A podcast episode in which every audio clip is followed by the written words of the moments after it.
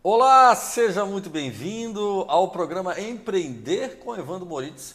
Hoje, 19 de novembro de 2020, estamos ao vivo na Primer TV. Muito feliz hoje. Sim, feliz, acho que essa palavra encaixa-se muito bem com a temática de hoje. Né? Feliz por receber uma grande convidada, feliz pelo tema hoje do programa e muito feliz também parabenizando a todas as empreendedoras mulheres pelo seu dia de hoje, 19 de novembro. Mas daqui a pouquinho a gente retorna. Em breve voltaremos.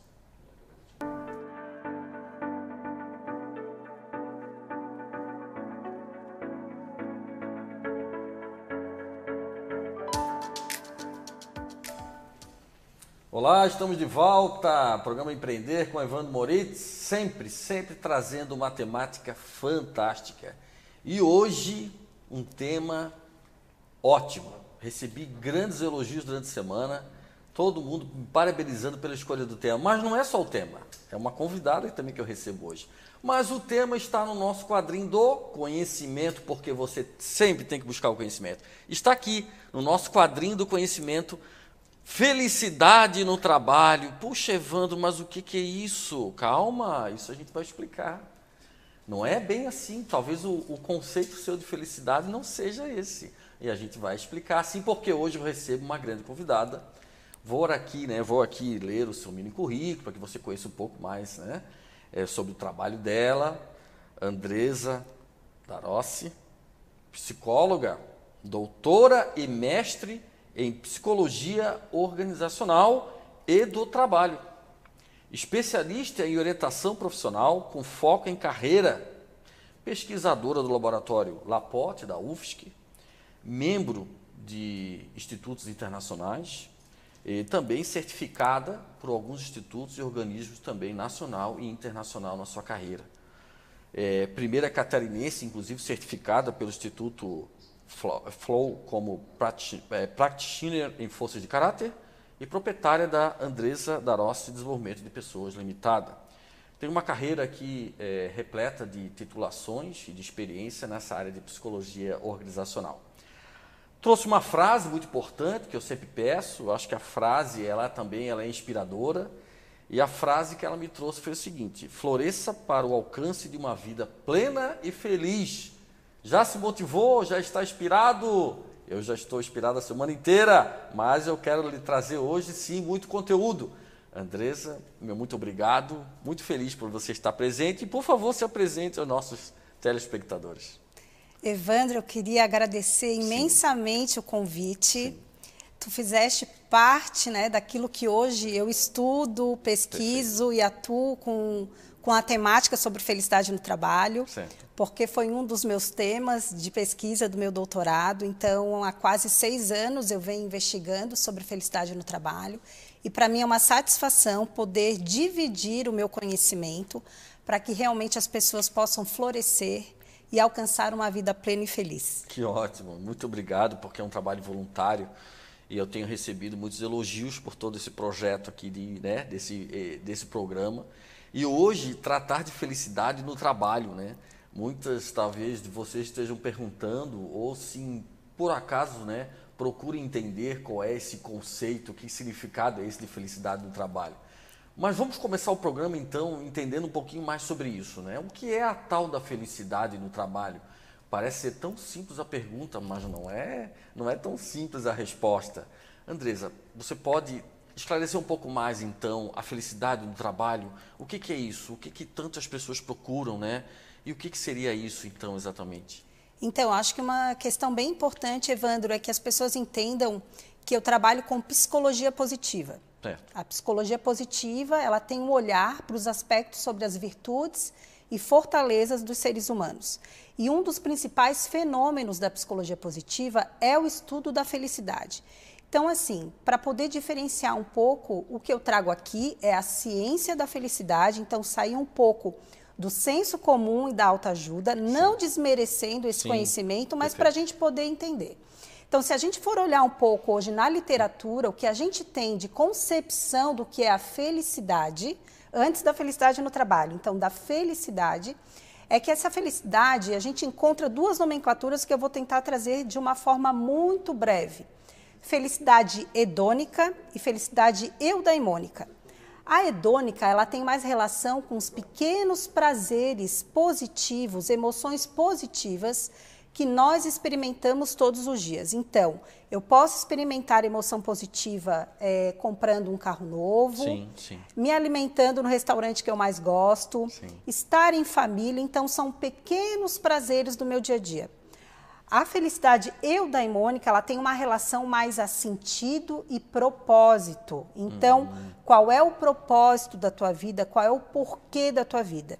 Então, quando a gente fala de felicidade no trabalho, é importante que a gente encontre essa felicidade realizando tarefas que possam ir ao encontro das minhas fortalezas, das minhas capacidades, mas que esse trabalho ele tenha um propósito futuro. Qual é o impacto do meu trabalho, tanto para mim, bem como para a comunidade, né? Então é o porquê desse meu trabalho diário. Então, isso é muito importante, Evandro, porque nem sempre as pessoas têm clareza do seu propósito. Então, buscam essa felicidade sempre numa constante e nunca conseguem alcançar porque parece que ela está muito longe. Não alcança nunca, né? Não alcança nunca e a gente tem que aprender a valorizar os pequenos momentos, que é um, um, um fenômeno que nós estudamos na psicologia positiva, que é o savoring, saborear os pequenos prazeres. Então, a gente também conseguir resgatar uma memória positiva daquilo que nos promoveu e ainda hoje nos promove prazer e projetar isso para o futuro também. Eu, e eu acho que isso tem muito a ver em relação direta com esse momento que nós estamos vivendo de pandemia, o quanto nós temos sim a capacidade de prever e projetar cenários futuros para a gente realmente conseguir é, desenvolver um comportamento resiliente para sobreviver. Já que o teu programa fala sobre empreendedorismo, isso é muito importante, né? O quanto o empreendedor hoje, aquele que tem esse comportamento resiliente, quanto ele vai sair melhor do que ele entrou nessa pandemia. Perfeito. Bom, eu acho que assim já ficou mais claro essa questão da felicidade, né? Aquela felicidade que você explicou no início, momentânea, aquela outra de propósito. E a palavra propósito me marcou muito quando você falou que chama muita atenção por conta do próprio empreendedorismo em si, né? Pequenos negócios, você gestor, qual o seu propósito? Qual o propósito da sua empresa? Uh, você tem um propósito e não revelou isso para o seu, pro seu corpo funcional ou para os seus funcionários? Isso não está declarado abertamente na sua empresa, o seu propósito? E quanto que isso interfere na felicidade do propósito dessas pessoas dentro da empresa, Andressa? Com certeza. É, quando a gente entra numa organização para trabalhar, é importante que esse liderado tenha um alinhamento com o propósito organizacional. Qual é o caminho, né, a porta de entrada? Penso que tem muita relação com os valores organizacionais, né? Certo. E tentando trazer um pouco para essa concepção da felicidade no trabalho, propósito, penso que é, a gente precisa, sim, construir uma organização que tenha essa característica de uma organização mais saudável e humanizada, quando a gente consegue extrair desse liderado aquilo que ele tem de melhor. E aí eu posso dar uma dica para vocês, hum, eu acho legal. que isso é bem importante, que nós costumamos, é, normalmente a gente nomeia como dimensão pessoal. Todos nós, seres humanos, somos formados por seis grandes virtudes que houve uma decomposição em 24 forças de caráter. Então, eu costumo dizer que todo o líder, todo líder, ele precisa reconhecer as fortalezas desse liderado. Que bom. Como que eu vou solicitar ao meu liderado para desempenhar algo se ele está extraindo algo que não é espontâneo desse liderado? Perfeito. Então a gente tem aí como força de caráter liderança, trabalho em equipe, generosidade, humildade, perdão, que são forças, Evandro, que são reconhecidas em todos os continentes do nosso planeta. Isso foi Sim. comprovado cientificamente. E ao final do nosso encontro, eu vou disponibilizar um teste científico gratuito para que o teu público que, que, que está nos assistindo possam mensurar e encontrar né, quais são as suas forças de assinatura, que é aquilo que tem mais de espontâneo na nossa essência. E aí eu costumo dizer que não foi à toa que eu me engajei em me tornar professora, Evandro, porque As minhas três principais forças de caráter são integridade, amor aprendizado e senso crítico. Isso são características positivas de um professor, não é isso? Sim, sim. Manter a nossa honestidade, né? Então a clareza daquilo que a gente ensina, o amor ao aprender. E eu penso que o líder ele tem que muitas vezes agir como um professor, né? De educar, de orientar, de guiar, né? Os caminhos dos seus liderados com um senso crítico, né? Escolhas adequadas e corretas. Antes de mais nada, ele tem amor pelo que ele faz. Perfeito. Porque o gestor hoje de um pequeno empreendedor, ele estudou, né? Ele avaliou o mercado, né? Talvez de uma forma tão rápida, muito rápida, às vezes não fez o estudo adequado, né? E qual o seu propósito, né? E o amor pelo que ele faz. E o quanto que ele consegue passar isso para a sua equipe, né? E a sua equipe, falando em pessoas que estão dentro da, do trabalho ali na, na organização, como que ele reconhece a felicidade dele naquele ambiente? Como que ele é pelo primeiramente ele tem que sentir amor pelo que ele faz, ele tem que se sentir dono daquilo, né, que é o intraempreendedorismo, ele tem que se sentir dono. Porque daí ele consegue ser muito mais feliz, na verdade, nesse, nesse conceito, né? Sim. Eu acho que a gente tem aí um outro fenômeno importante, que é o engajamento no trabalho. Nós já temos no Brasil uma escala validada para poder mensurar. Como é que a gente percebe que o trabalhador ele está num processo de tédio, de satisfação de engajamento ou se torna um workaholic, que acaba sendo um viciado pelo trabalho Sim, e isso também não é positivo para a organização. Não, é exagero, né? Porque ele não consegue cuidar de outros papéis que ele ocupa durante Mas, o legal, dia a dia. Podemos repetir só para os nossos telespectadores quatro? O tédio. Tédio. Satisfação. Satisfação engajamento no trabalho, engajamento no trabalho e o viciado no trabalho, que é o workaholic. Eu posso até perguntar então, ou o gestor perguntar, ou ele olhar para a sua equipe e perguntar: quais deles eu tenho na minha empresa? Isso. Eu tenho os quatro, talvez. Com certeza. Porque é o seguinte, Evandro: o trabalhador, como é que eu, eu enquanto liderança, consigo perceber? Quando o meu líder me solicita uma tarefa e eu subutilizo as minhas competências. Então, eu, eu acabo ficando entediado. Sim porque eu não estou conseguindo realmente aplicar todo o meu conhecimento, né? as minhas habilidades. O satisfeito, ele já tem uma característica positiva, mas ele pode estar numa zona de conforto. É aquele que não falta ao trabalho, não chega atrasado, executa as tarefas. Mas o que, que ele diferencia do, engaja, do trabalhador engajado?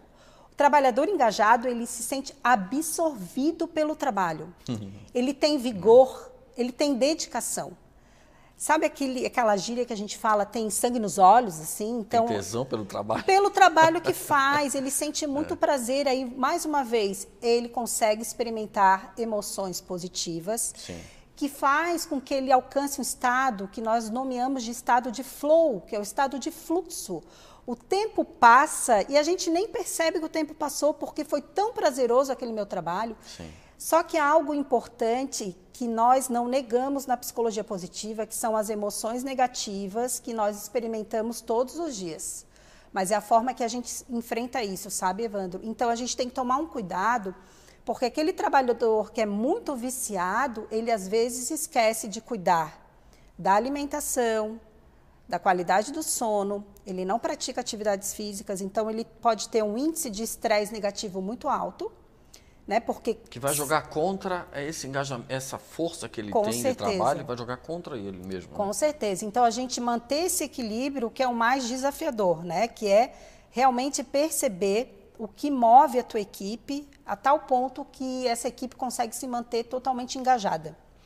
O porquê, Andresa, que eu tenho observado em muitas empresas que é, nesse, nesse, nesse, na sua, sua, concepção, na sua fala sobre felicidade no trabalho, por que, que eu tenho identificado em muitas empresas e pequenas empresas uma certa, um certo tédio?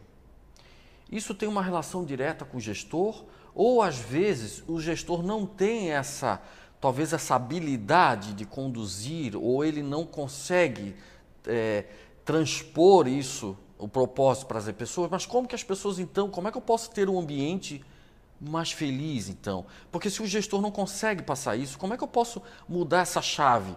Talvez de um grande número de tédio, aqui eu estou sendo sincero, porque a gente observa isso, né? E passar para um ambiente de engajamento. Certo. Acho que eu tenho uma sugestão de leitura importante que para mim fez diferença. A gente tem aí um autor que já publicou alguns livros, pelo menos dois eu posso citar no idioma português, que é o Simon Sinek, que ele desenvolveu o Círculo Dourado. Ele conseguiu dividir esse círculo no como, no o que e o porquê. O que eu faço e como eu faço é muito mais fácil. Então, quando eu vou prestar consultoria para um cliente, o que eu faço eu tenho clareza e o como, mas o porquê que eu faço isso que é o mais desafiador. Então, esses dois livros são Comece pelo seu porquê e Encontre o seu porquê. Que legal. Eles não são livros caros, né? A gente uhum. tem aí disponível tanto é, para comprar online, não sei se dá para baixar também o e-book, mas eu tenho eles físicos. E uma outra questão que tu trouxesse do engajamento, é algo que eu venho estudando e a gente tem avançado muito nisso dentro das organizações, Evandro, o quanto a gente precisa formar lideranças positivas e compassivas. A temática da compaixão no Brasil é algo aparentemente novo, porque a compaixão não é ter pena do seu liderado. Ela tem alguns componentes importantes. Primeiro, a atenção, o quanto realmente eu demonstro atenção com qualidade para a necessidade do meu liderado, para que realmente eu possa agir percebendo tudo o que envolve e compreendendo a dor desse meu liderado. Aí sim tem um componente importante que é a empatia. Aí a empatia no senso comum é como se eu realmente me colocasse no lugar do outro.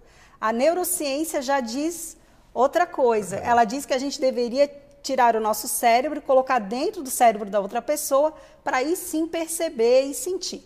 Mas como isso é quase impossível, é que realmente eu possa compreender o porquê que aquela pessoa age daquela forma, para aí sim líder e liderado tomarem uma decisão, né, é, positiva para tomada de decisão, para mudança comportamental. Ótimo. É, nós vamos continuar com esse, com esse tema, com essa discussão, porque essa questão de engajamento, equipe, é fantástico. Mas isso daqui a pouquinho nós temos um pequeno intervalo.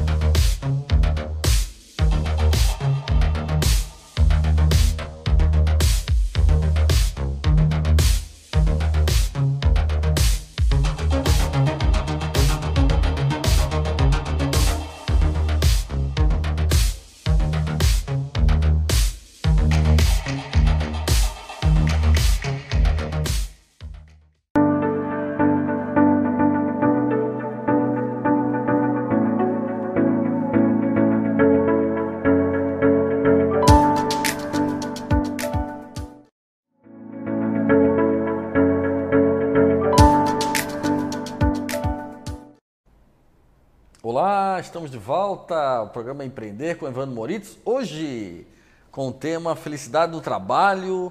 Sim, tem que sorrir, sim. Eu estou até sorrindo aqui para homenagear o tema de hoje. com certeza, o sorriso faz muito bem. Mas estávamos falando sobre engajamento de equipe, estávamos falando sobre propósito também. Nossa, essa temática ela é muito extensa. Dentro desse tema, podemos até criar um outro programa sobre isso. Mas, Andresa, vamos continuar falando um pouco mais sobre essa questão do engajamento, né? Você deu ótimas duas recomendações de leitura, se quiseres até repetir para o nosso telespectador, os dois nomes né, dos dois livros, eu acho fantástico. O pessoal tem me pedido, inclusive, indicações de leitura, e aqui vai duas grandes, grandes indicações. Se puderes repetir. Encontre o seu porquê e comece pelo seu porquê. Ótimo. Um tem uma capinha vermelha e outra azul. Sóia.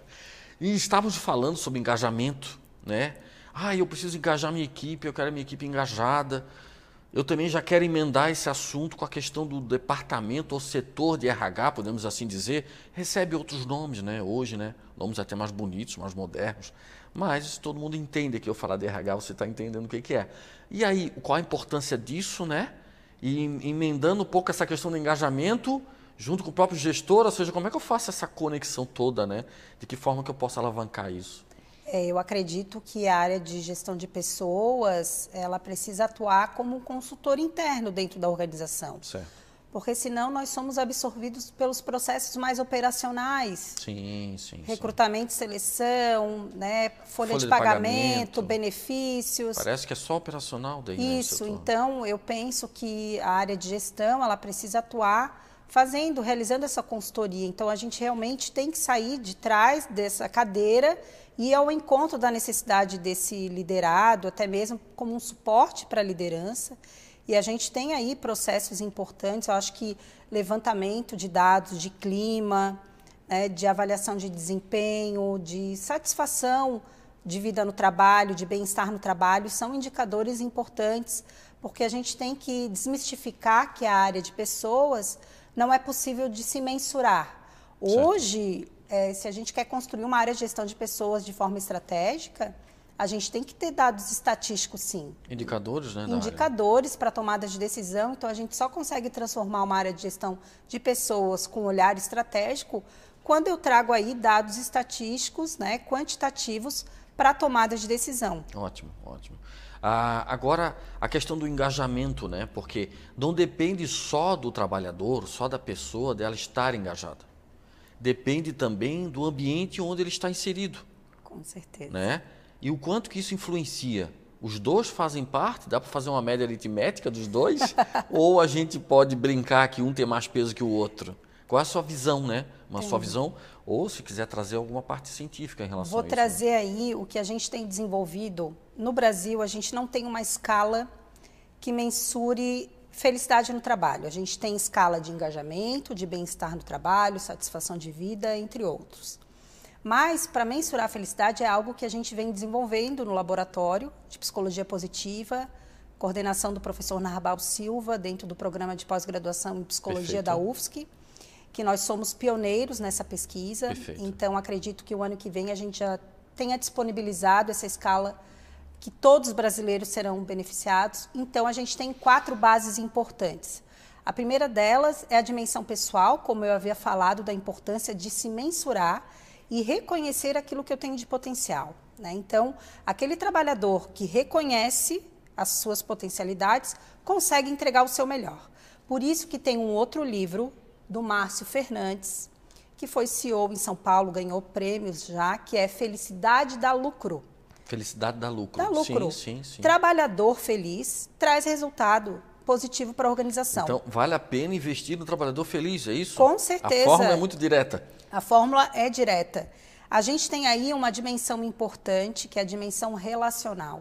O quanto esse ambiente te promove confiança. Ótimo te proporciona autonomia, respeito. Hoje a gente tem trabalhado muito comunicação não violenta para diminuir essa questão relacionada a assédio moral, dentre outros aspectos dentro do ambiente. Sim.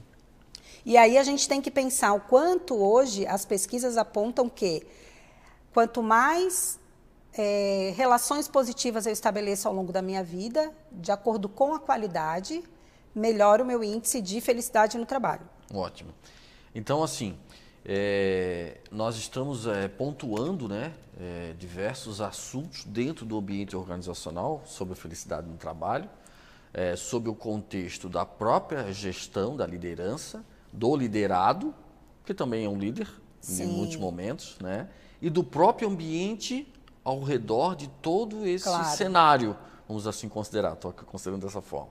É um conjunto um conjunto, um somatório. Isso. Aí, além desses dois, Evandro, a gente tem aí a dimensão material de existência, que é o suporte organizacional. Certo.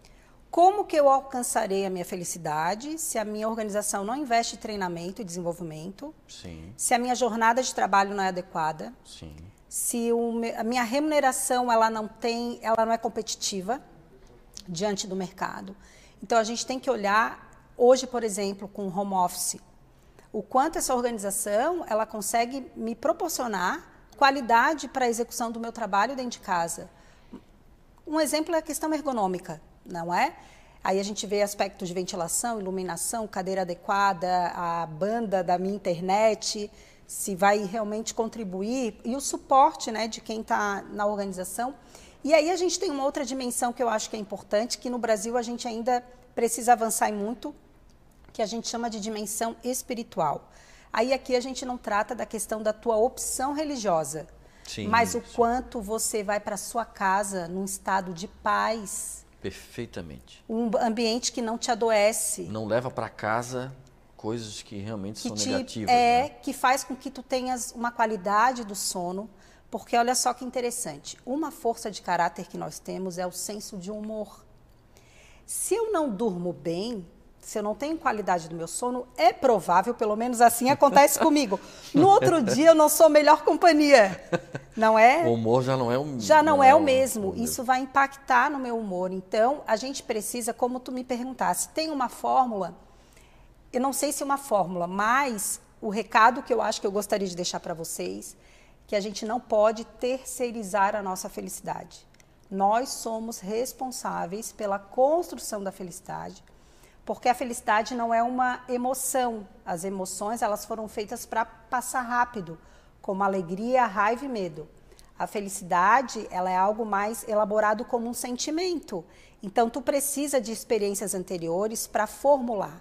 Mesmo diante de todas as emoções negativas que a gente experimenta com a pandemia, com isolamento, com lockdown, eu posso me avaliar como feliz porque eu posso considerar que eu consigo praticar é, uma prática meditativa que é o mindfulness, para que Perfeito. eu possa aprender a, a respirar, Sim. a me equilibrar.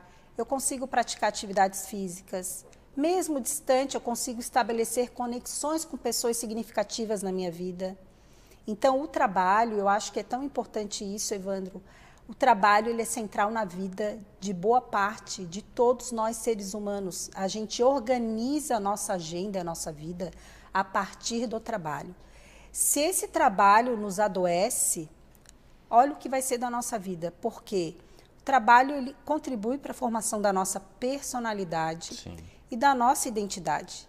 E aí eu costumo brincar, e isso aprendi com uma grande professora que eu tive, a Suzana Tolfo, o quanto o trabalho é central, que quando tu me começasse a me apresentar, tu não falou de quem eu sou filha, quantos irmãos eu tenho, se eu sou casada, se eu tenho filho. Tu trouxe o meu currículo acadêmico que tem reflexo direto no meu trabalho, não é? Então o trabalho ele é muito importante, não que a família não seja, mas o trabalho ele tem um, um tem papel, um peso, né? peso muito significativo. Bom, primeiro que eu estou me sentindo mais feliz. Depois de ouvir tudo isso, estou feliz. Segundo que eh, a Andresa até comentou do Mindfulness, recomendo, eu faço até dentro do carro o Mindfulness, que é um, você pode até pesquisar, vale a pena, né? Mas é uma opção, né? Terceiro, né? Terceiro, uma empresa que está doente. Vamos considerar assim, Andresa. A empresa está doente, você chegou, a empresa está doente, né? Ah, não adianta dar um remédio para passar dor de cabeça. Não é verdade? É uma medida paliativa. É, eu estou brincando aqui um pouco, mas vamos ser, vamos, vamos, ter uma linguagem mais clara. Não adianta, quem sabe, eu fazer uma confraternização na sexta-feira e parece que está tudo resolvido. Né? Não está resolvido, né, gente? O quanto que você vai ter que investir para resolver uma empresa que está doente? Eu estou usando esse termo, Andressa, da empresa doente, naquilo que você falou, né? que a pessoa adoece. Se eu tenho várias pessoas que adoeceram dentro daquele ambiente organizacional, por onde que eu inicio, né? Pode ser sim uma decisão sua de você partir para um outro caminho, né? Um caminho da sua felicidade. Ou não, você acredita que você pode ser feliz ali, mas tem algumas coisas que talvez te impeçam. Evandro, eu acho que é muito pertinente isso que tu trouxesse, porque quando eu vou encaminhar propostas para os meus clientes de consultoria, eu não vendo felicidade, eu vendo adoecimento.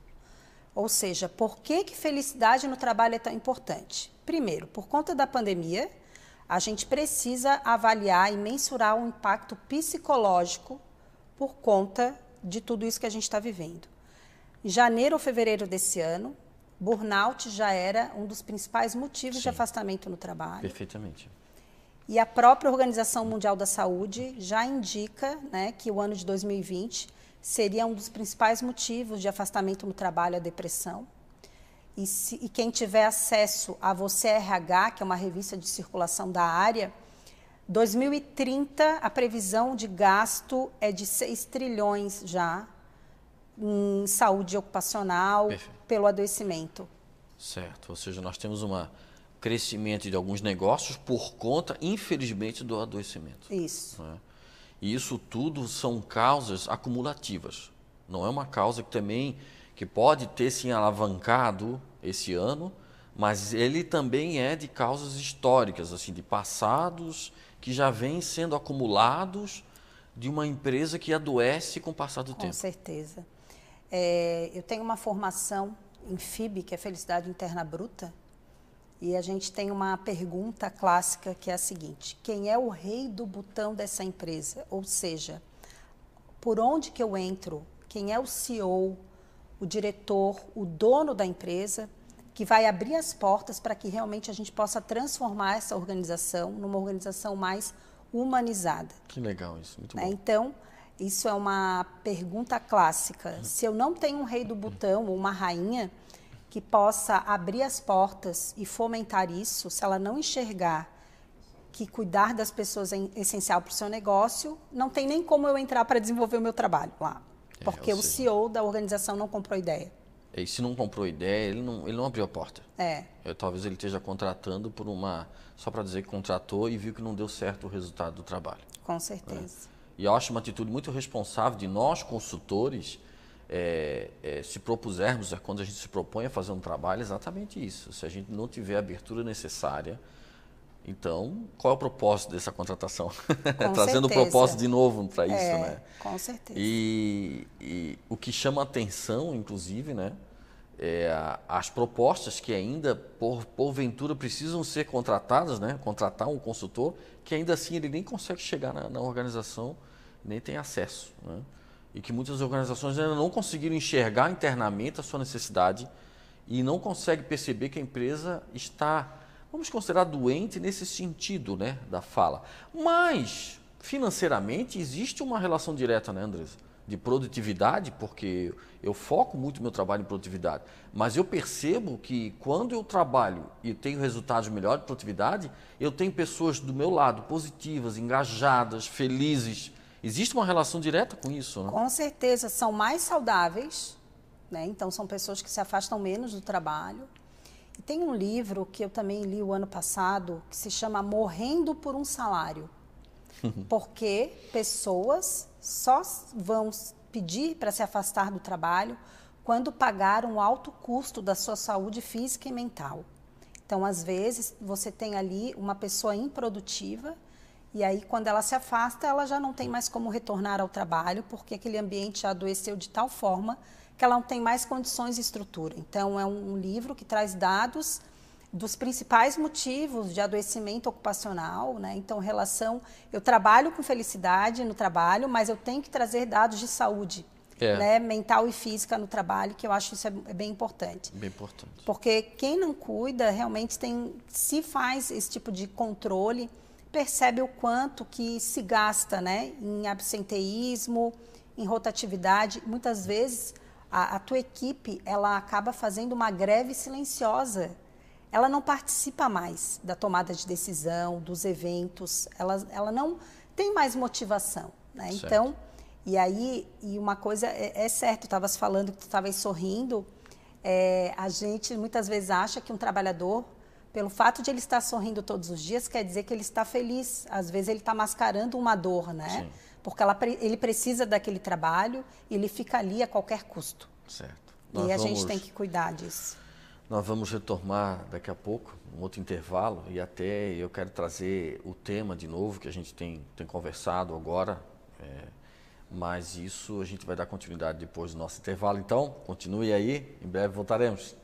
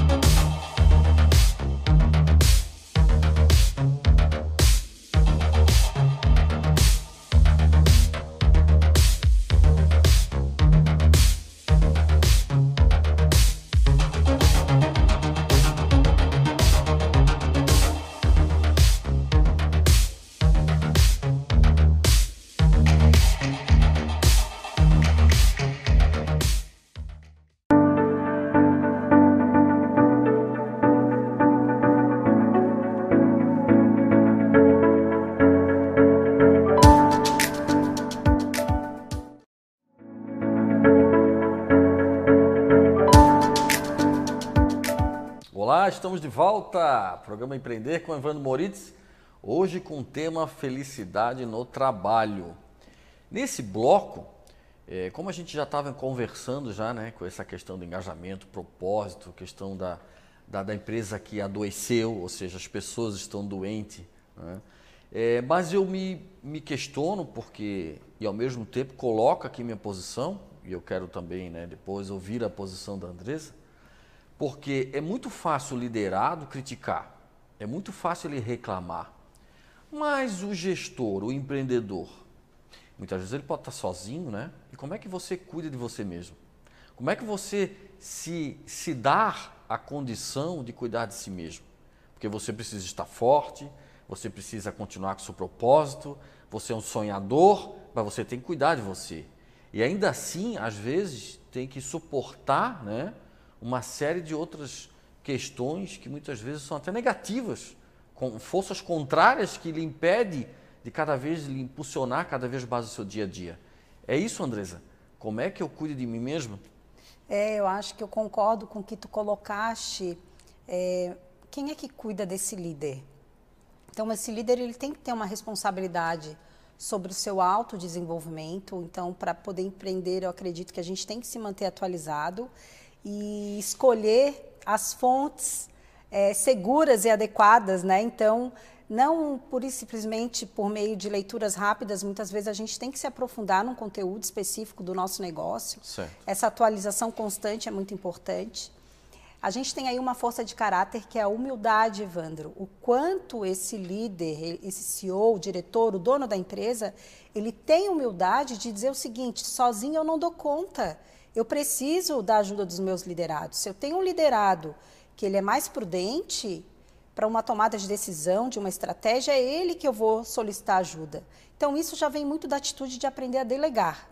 Né? Então, o delegar hoje, eu vejo que muitas pessoas se engajam e seguem pessoas. Vamos pensar em redes sociais. Certo. Por que, que eu gosto de seguir algumas pessoas? Porque elas entregam conteúdo, elas não guardam. Então, esse líder, quanto mais ele divide e deixa claro qual é o propósito, o que, que espera desse liderado, melhor. Porque eu vejo que muitas vezes é uma tipo de trabalho muito solitário, esse tipo de liderança. Ele pode se sentir isolado muito, né? Muito né? sozinho. Parece que está jogando em times contrários. Contrários, não né? é? é. Então, acho que a gente tem que pensar em estratégias que esse liderado ele possa ir lado a lado na construção, nesse desenvolvimento, nesse crescimento, né?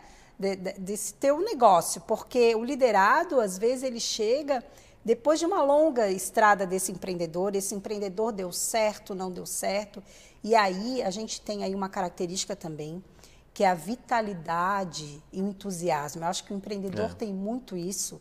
Isso é muito importante, porque a gente também tem uma outra força de caráter que é a esperança.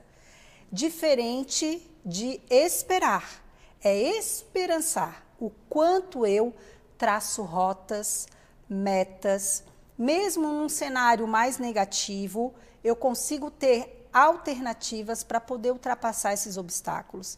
Então, eu costumo dizer que quem tem uma mentalidade mais otimista, que a Carol Dweck, que tem um livro que se chama Mindset. Ela fala de mindset de crescimento. Quem tem uma visão mais otimista tende a sair melhor das situações certo. de dificuldades. Por quê? Porque acredita que as dificuldades são temporárias. Diferente de um empreendedor que é mais pessimista, porque ele acredita que aquilo ali é mais permanente. Sim. Então, esse nosso mindset de crescimento e desenvolvimento, ele é muito importante para a liderança, né? Porque esse liderado muitas vezes vem com uma queixa, mas o quanto que esse líder dá autonomia para esse liderado poder sugerir. Porque às vezes a gente tem essa cultura do medo do erro. E empreender, você tem que ter essa coragem, essa virtude da coragem. O medo faz parte. Também faz é. parte. É. E o quanto você sabe lidar e enfrentar com esse medo, eu acho que é bem importante, né? É desafiador empreender, principalmente no ano de 2020, mas eu vejo que se você consegue, como líder, né, buscar alternativas de apoio, acho que, que a gente tem hoje, pelo menos em dados mais científicos, do que faz realmente com que a gente tenha uma vida boa e saudável é a qualidade das nossas redes positivas de relacionamento. A gente tem estudos em Oxford, em Harvard, e a gente consegue sim é, pensar que não é a quantidade, mas a qualidade das pessoas que estão ao nosso lado. Então, esse líder, o quanto ele tem liderados que realmente ele possa contar. Sim. Eu acho que é um processo coletivo e não isolado, né, sozinho, de é. autodesenvolvimento, né, para que tenha uma performance melhor no trabalho. É, só é um grande desafio, porque ele, ele, ele move, ele chega a mover, ele tem que mover uma estrutura, ele tem que mover pessoas que muitas vezes, às vezes não querem ser movidas ou às vezes executam forças contrárias. E isso demora um pouco, às vezes, para perceber, demora um pouco para tomar uma ação. Às vezes, né, são pessoas que estão perto, muito próximo de você, que também não são positivas. Então, é muito importante essa questão que você falou. Eu até uso né, a questão do network como uma forma de alavancar melhor os negócios. Né? Inclusive, todos os convidados que estão vindo aqui no programa são pessoas muito positivas, pessoas muito engajadas. E o clima é sempre bom, porque é um clima de crescimento. Né? É, é, difícil uma pessoa vir aqui trazer uma apatia, uma tristeza. Então, uhum. todas as pessoas vêm aqui com muita. Com muita é, não, é, o medo faz parte, mas a coragem é rotina. A coragem e o conhecimento é alavanca. Sim. E a criatividade faz cada vez melhor. A criatividade, a curiosidade são forças de caráter dentro da virtude da sabedoria. Eu acho que, enquanto liderança, empreendedor, é muito importante estimular isso no seu liderado também. porque parece, às vezes, um paradoxo, né? É. Eu quero que o meu trabalhador sugira, mas ele não dá espaço para isso. Ele quer, mas não dá espaço. Ele fica esperando e nunca vem, né? Porque ele não estimula, ele não estimula, não investe em capacitação, em treinamento para esse liderado pensando que de repente esse liderado ele não vai ficar muito tempo para a empresa e não vai trazer resultado. Eu acho que toda e qualquer organização ela precisa ter aí, enquanto gestão de pessoas, dados do quanto realmente aquele processo seletivo foi efetivo ou não. Algumas organizações, o fato de você ter selecionado e essa pessoa ficou um ano trabalhando dentro do tipo de negócio foi um resultado positivo do processo seletivo. Agora, dependendo do cargo, a gente prevê nesse escopo um tempo maior, né? Então, o quanto que se gastou nesse processo seletivo, né? Então, tempo, dinheiro. Então, acho que a gente tem indicadores aí importantes que a gente precisa, sim, é, orientar né, esse, esse líder, esse empreendedor, para que ele possa cada vez pro, prosperar no seu negócio. Dificuldade sempre terá, né? A gente tem aí é, um, dois autores também. Eu adoro sugerir leitura, que filme. Bom, mas é ótima, a leitura é muito boa. É, que eu gosto muito. A minha base é humanista, existencial, na área da psicologia. A gente tem aí o Viktor Frankl, tem um livro que fala sobre Em Busca de Sentido. Quando ele saiu dos. que ele sobreviveu ao campo de concentração, e uma das principais frases dele é: a gente não pode ficar refém dos nossos pensamentos, porque muitas vezes esse, por exemplo, é, empreendedor e, e, líder tem crenças irreais sobre o seu negócio, então certo. a gente não pode ficar refém, porque a gente pode adoecer. E aí a gente tem aí uma outra leitura, mas aí eu acho que tem um olhar mais para a resiliência, é, para o auto perdão, que eu acho que é importante, porque às vezes o empreendedor não consegue se perdoar pelas falhas. Certo, certo. Eu acho que isso é importante. É que é a Edith Egger, é uma psicóloga americana. Ela publicou ano passado no idioma português um livro que se chama A Bailarina de Auschwitz. Então, ela conta relatos da vida dela, como ela superou várias adversidades. Então, e ela empreendeu também, trabalhando em clínica até hoje, ela atua na área clínica certo. da psicologia. Então, entre altos e baixos, ela prosperou na vida dela. Então, acho isso é bem importante. Eu acho que quando a gente tem histórias reais, de outros seres humanos, eu acho que é o que mais atrai a gente. Ah, sim, acredita-se, né? Muito é, melhor, né? Do que uma ficção, é. né? Então a gente tem que pensar que aí tem um outro livro que hoje está fazendo parte da minha cabeceira, que é por, por detrás da felicidade, que é do Shaw Ashore, que é um dos principais professores que foi da, de Harvard, que trabalha com felicidade. Ele tem o livro O Jeito Harvard de Ser Feliz, que é certo. o mais conhecido, conhecido. E ele traz da importância, antes da felicidade e do sucesso, a gente precisa ampliar a nossa percepção. Então, o empreendedor tem que ter isso. Antes de pensar só no sucesso financeiro, ampliar a sua percepção para o seu negócio. Né? Então, fazer todo o teu, seu plano de negócio. Quantos empreendedores não fazem o seu plano de negócio? Né? Então, não sabem realmente quais são as necessidades Sim. reais, às vezes são fantasias que ele tem, às vezes é desejo próprio, mas não é uma demanda do mercado, né? não é uma necessidade do seu cliente. Muito bom, gente. Nossa, tá excelente, muito conteúdo. Nossa, você está anotando tudo, todas as recomendações de leitura. Vamos para mais um intervalo, voltaremos em seguida.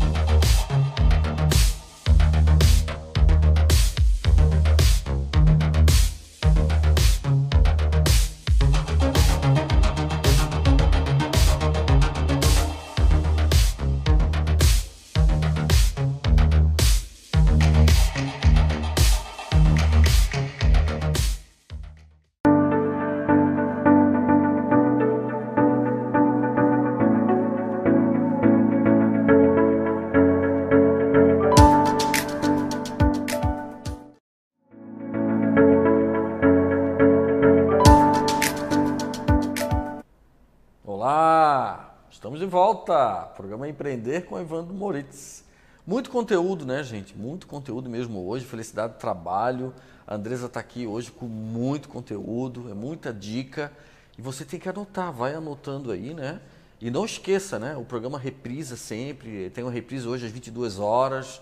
Hoje é quinta, 19 de novembro, estamos ao vivo, tá bom? E lá no meu canal do Instagram você pode ver todos os vídeos do programa. Arroba Evandro Moritz Luz. Andresa, e qual é o líder de hoje, então? Eu posso denominar que tipo de liderança que eu tenho hoje?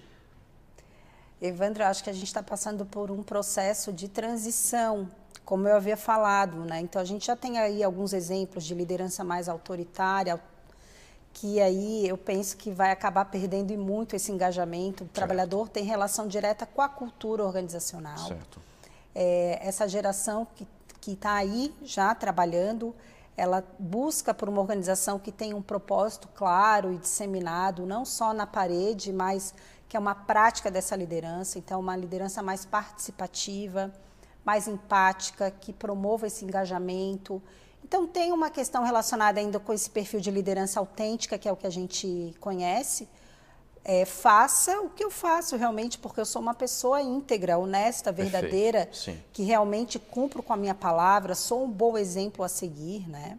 Então, eu acho que a gente tem aí uma questão por conta de toda essa transformação, né, que a gente vinha num padrão, porque eu, por exemplo, leciono disciplina de aprendizagem individual e organizações aprendentes. Tudo aquilo que a gente acreditava que era correto em termos de aprendizagem se transformou com a pandemia. Isso é Acabou. é fato. É, mudou né? tudo. Então, hoje a gente tem muito mais uma educação mais híbrida ou até mesmo totalmente online do que a presencial, para que a gente possa preservar a nossa espécie, né? Por conta Sim. da disseminação, do surto, né? Da, da do, do vírus. Então, eu penso que a gente tem que ter aí esse olhar da liderança positiva, com um olhar ótimo, pensando na saúde e bem-estar desse trabalhador, na construção dessas práticas positivas, né, de felicidade no trabalho e que essa felicidade não seja uma utopia, que seja algo realizável realmente. A gente pode, não precisa implantar um programa de felicidade. A gente implanta pequenas ações positivas de felicidade.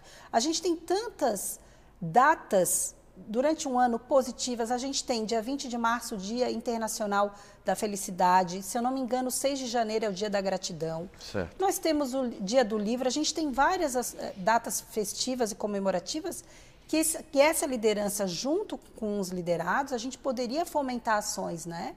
Práticas, a gente teve aí Dia da Generosidade, práticas aleatórias, ações aleatórias de bondade e generosidade.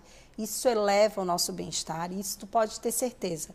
Quanto mais eu pratico compaixão, empatia, generosidade, perdão no ambiente de trabalho, maior o índice de absorção desse trabalhador. Né? Então, a gente vai ter menos queixa.